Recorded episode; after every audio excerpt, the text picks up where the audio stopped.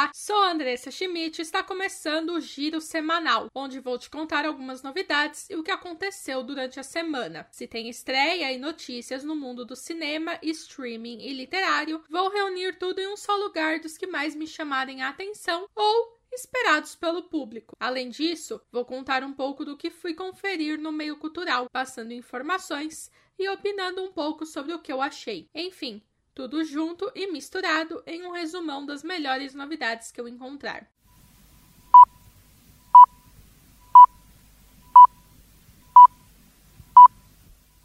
Fui conferir o musical de Sweeney Todd no teatro em São Paulo e, primeiramente, destaco aqui que o espetáculo, de uma forma geral, me passou a sensação de estar na Broadway. Sweeney Todd ainda tem apresentações em São Paulo até dia 5 de junho no Teatro Santander, mas são pouquíssimos ingressos disponíveis. É, o sucesso foi grande. Publicada em livro em uma edição primorosa da editora Wish, a história de Sweeney Todd compõe um clássico da literatura gótica, originalmente de 1846.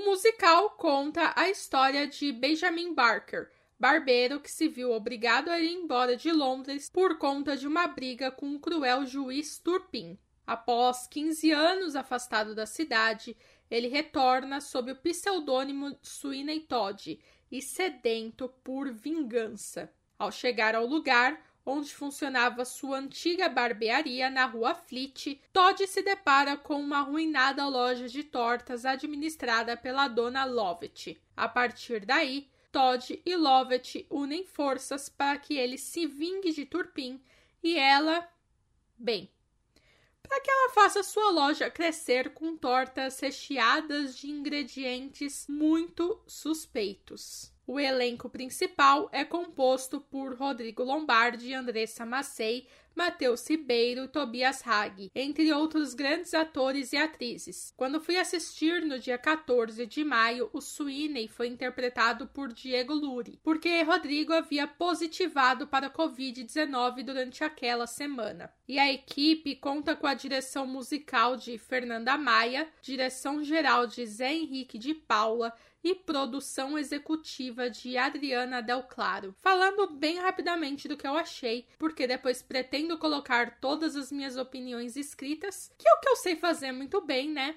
Além da sensação de Broadway, fiquei completamente instigada e curiosa por cada cena que se desenrolava no palco. As músicas são encaixadas nos momentos certos e entre os takes musicais existem diálogos que nos ajudam a transportar mais ainda para dentro da história. Eu não conhecia a história do Sr. Todd, mas saí de lá querendo ler o livro e viajar novamente para a Rua Fleet. Vale dizer que eu não sou a pessoa que assiste muito musicais, com certeza pela falta de hábito, mas esse me prendeu do início ao fim.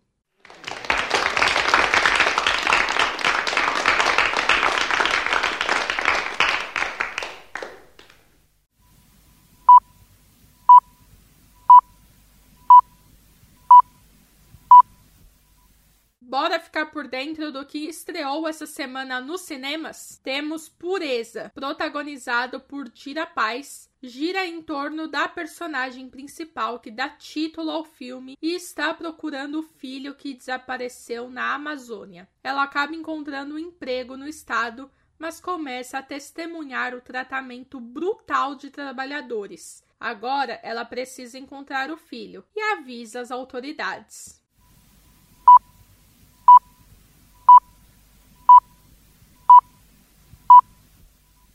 Chamas da Vingança é uma fantasia com suspense que tem Zac Efron no elenco. Depois de servir como cobaia para uma entidade secreta, Andy desenvolve poderes psíquicos e acaba conhecendo o amor de sua vida e tendo uma filha. O único problema é que Andy passou seus poderes para a filha, que desenvolve poderes únicos, e agora estão sendo perseguidos pela entidade novamente.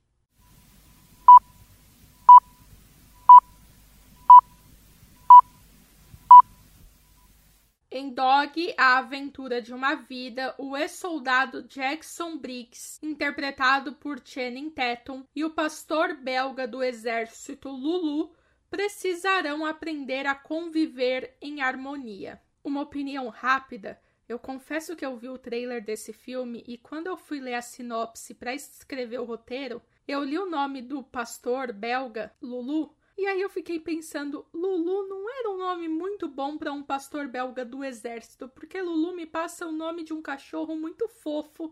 É sobre isso. Voltando ao roteiro.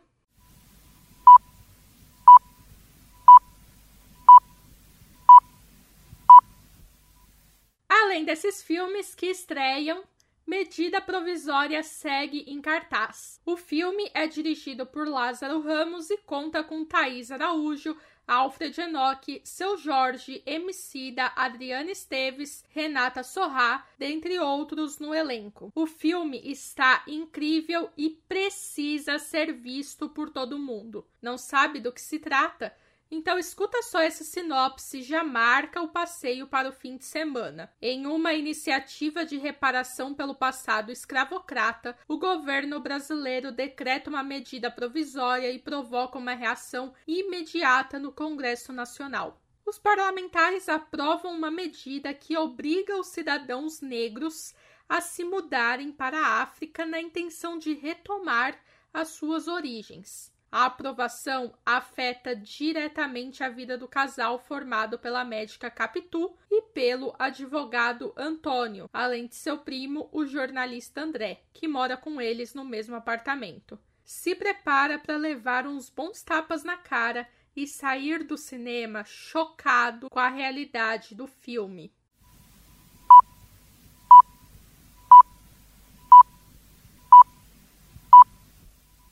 Opa! Mas peraí, o podcast não tinha teor literário?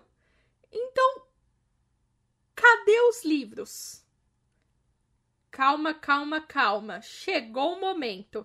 Pega papel, lápis ou só abre a nota do celular para anotar as dicas de lançamentos da semana.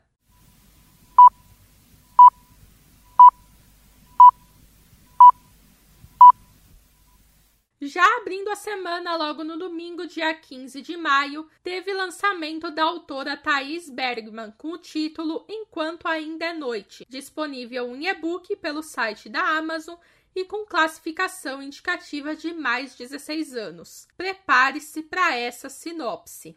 Clarissa tem todo o seu futuro planejado. Vai se formar com destaque na faculdade de psicologia encontrar um bom emprego e garantir que seu irmão tem uma vida confortável. Só depois disso ela pode se divertir com os amigos e encontrar um cara legal. Do outro lado do corredor, a vida de Luca está cada vez mais bagunçada. Ele passa todo o seu tempo livre e até o tempo em que deveria estar na faculdade, evitando o irmão mais velho, de preferência em alguma praia bonita. Apesar de morarem de frente um para o outro, a vida deles se cruza apenas quando um blackout toma a ilha de Florianópolis e nenhum dos dois tem a quem recorrer.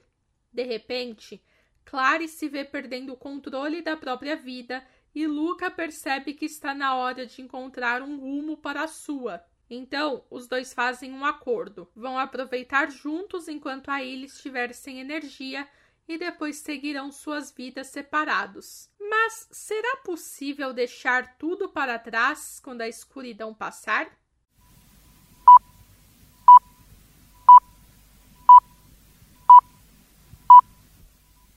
Ainda no dia 15, Adriele Moraes lançou o livro Superação, disponível em e-book pelo site da Amazon e em livro físico no site da editora Serpentine. Estão preparados para saber do que se trata a história? Clara é uma mulher bem resolvida, jornalista de sucesso, não tem medo de escrever seus artigos e enfrentar quem for para expor a verdade. Mas depois de anos longe de sua antiga vida, começa a relembrar do seu passado não tão maravilhoso que a fez se afastar daquilo que todos buscam: o amor. Alex é um jogador de futebol cheio de si e com um passado mega obscuro. Adora desfrutar da sua fama e luxo, mas seu maior hobby é implicar com sua vizinha barulhenta que faz da sua vida um verdadeiro inferno. Duas pessoas diferentes mais próximas do que imaginam. Como ambos podem superar todas as feridas da alma de suas vidas de maneira tão intensa?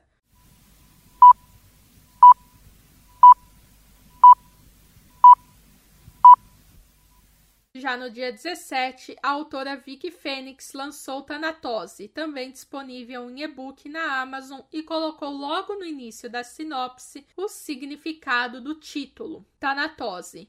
Estratégia de sobrevivência de alguns animais que consistem em simular a morte, geralmente utilizada para enganar um predador ou presa em Dicionário Priberian da língua portuguesa. Augusto só queria desafiar seu pai e os valores retrógrados da cidade em que vivia. Libelle pretendia deixar seu passado para trás e fingir que nasceu quando chegou a Nossa Senhora dos Exageros. Uma virgem é leiloada ao filho de um coronel. Eles guardam um segredo que os unirá pelo resto de suas vidas. O destino os separa. Uma música faz com que passado, presente e futuro se misturem. E o que acontece com o futuro quando carregamos o passado conosco diariamente?